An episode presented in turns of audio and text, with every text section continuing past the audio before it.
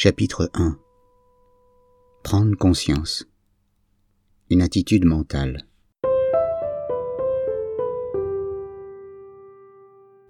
Alors l'esprit ne regarde ni en avant, ni en arrière. Le présent seul est notre bonheur.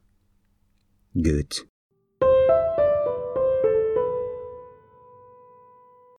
Vivre l'instant présent. L'instant présent, c'est maintenant. Juste maintenant. Tout à l'heure, ce sera autre chose. La pie se sera envolée. Le soleil sera plus haut dans le ciel. L'ombre de la haie aura reculé.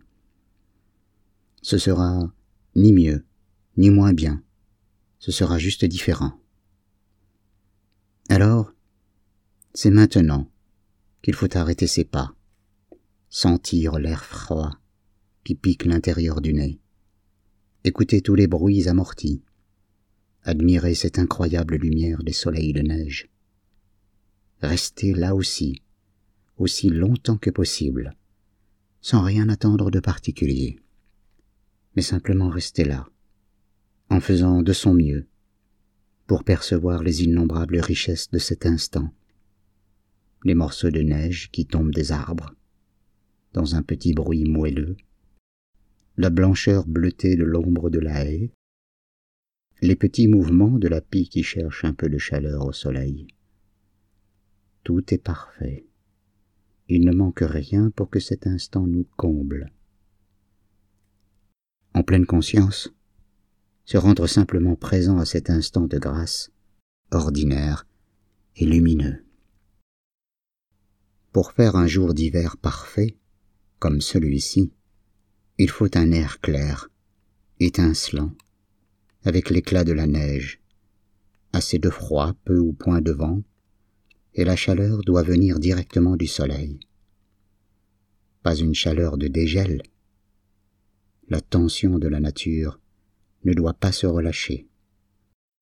Henri Thoreau, extrait de son journal de février 1854.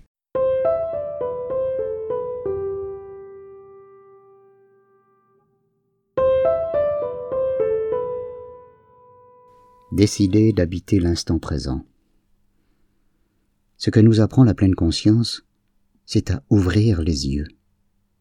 Cet acte est important car il y a en permanence autour de nous des mondes que nous négligeons, ici et maintenant.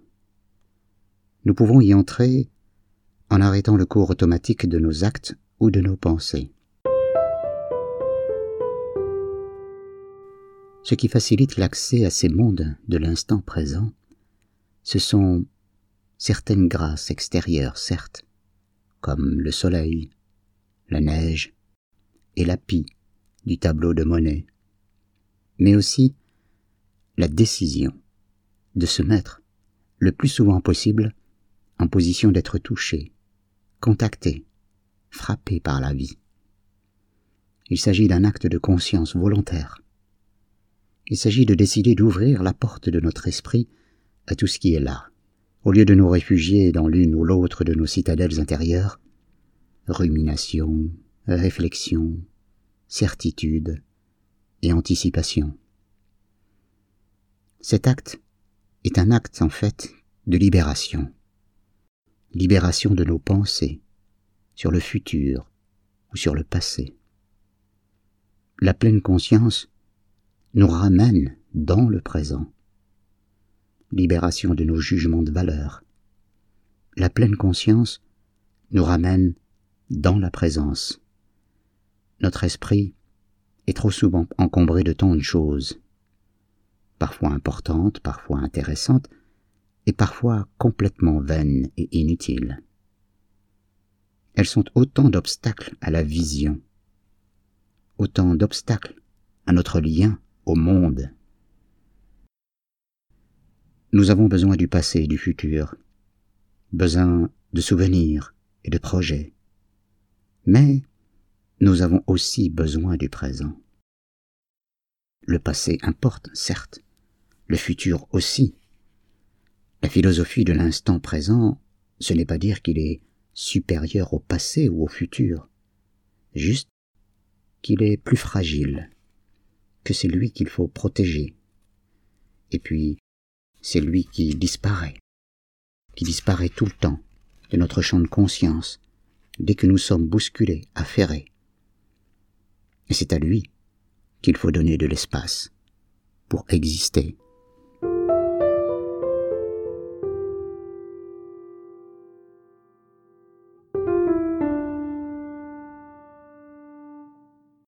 Ressentir plus que penser, la conscience immergée.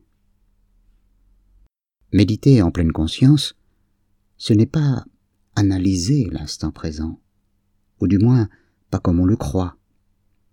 C'est l'éprouver, le ressentir, de tout son corps, sans mots. Ce n'est ni habituel ni confortable de se passer ainsi durablement du langage pour traverser des moments de notre vie. Et pas facile. Ne pas parler passe encore, mais ne pas penser. Juste éprouver, se connecter. Pourtant, nous avons tous déjà fait cette expérience. Ce qui se passe alors et qui va au-delà des mots est très précisément décrit dans cet extrait de la lettre de Lord Chandos, une magnifique nouvelle de l'écrivain autrichien Hugo von Hofmannsthal, qui dit Depuis lors, je mène une existence que vous aurez du mal à concevoir. Je le crains, tant elle se déroule hors de l'esprit, sans une pensée. Il ne m'est pas aisé d'esquisser pour vous de quoi sont faits ces moments heureux. Les mots, une fois de plus, m'abandonnent.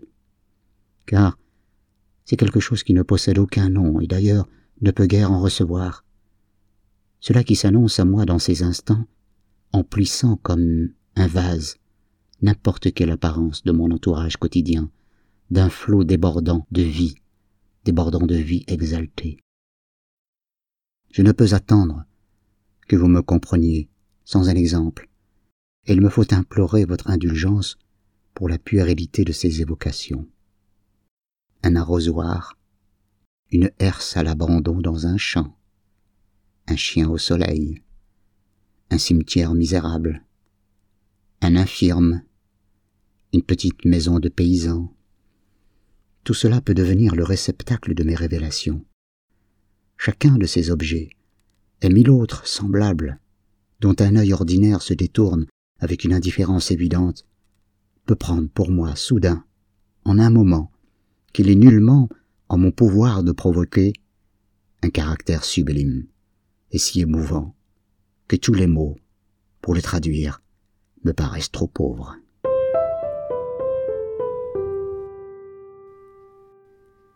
La pleine conscience ne réagit pas à ce qu'elle voit, elle voit simplement, et elle comprend sans mots, disait un maître bouddhiste. Les mots peuvent nous aider immensément à certains moments. Nommer une douleur ou une joie peut nous permettre de mieux la supporter, de mieux la surmonter, de la comprendre, de la savourer. Mais parfois, ils ne peuvent rien pour nous, pour exprimer la complexité de ce que nous éprouvons.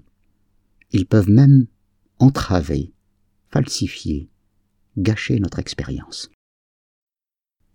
Il y a des moments où mieux vaut ne rien dire. Il faut alors accepter de traverser la réalité différemment, ressentir, éprouver. On parle parfois ainsi de conscience immergée pour décrire cet état très particulier de notre esprit lorsqu'il est intensément absorbé mais sans production de pensée volontaire, lorsqu'il est juste dans l'expérience. Le goût intense de l'expérience. Lors d'une retraite de pleine conscience, je me souviens que notre instructeur nous avait proposé un de ces exercices bizarres dont les maîtres de méditation ont le secret. Il nous avait tous réunis en rond puis demandé de faire un pas en avant. Après quelques secondes de silence, il nous avait alors dit Et maintenant, essayez de ne pas avoir fait ce pas. Je n'avais jamais entendu ni surtout vécu quelque chose d'aussi frappant sur l'inanité de certains regrets. Et surtout, je n'avais jamais compris aussi clairement la différence entre l'enseignement par la parole et celui par l'expérience. Dans ma surprise et ma perplexité, dans l'hésitation et le trouble de mon esprit, dans mon corps qui ne savait plus que faire, tout était transmis sur l'impossibilité d'effacer et l'inutilité de regretter. La pleine conscience nous apprend que l'expérience est aussi importante que le savoir. Lire sur la pleine conscience, ce n'est pas comme la pratiquer. Écouter un CD d'exercice de méditation pour prendre connaissance de son contenu, c'est une chose, mais ce n'est pas comme faire ces exercices. L'expérience, comme voie d'accès au réel, ne remplace pas le savoir, la raison ou l'intelligence, mais elle est complète. Il n'y a rien de plus simple que l'expérience. Il suffit de prendre le temps. Il faut juste s'arrêter pour éprouver, pour regarder, pour écouter, pour sentir. Il faut suspendre notre action ou notre mouvement. Faites-le. Maintenant. Arrêtez de lire. Arrêtez de lire, fermez les yeux et prenez juste conscience de l'instant. Notez de quoi est composée votre expérience, juste ici et maintenant. Pendant une minute. Maintenant. Tout de suite. Et personne, absolument personne, ne peut le faire à votre place. Et personne, absolument personne, ne pourra non plus méditer à votre place. Alors, fermez les yeux et faites cette expérience durant une minute et notez ce que vous ressentez.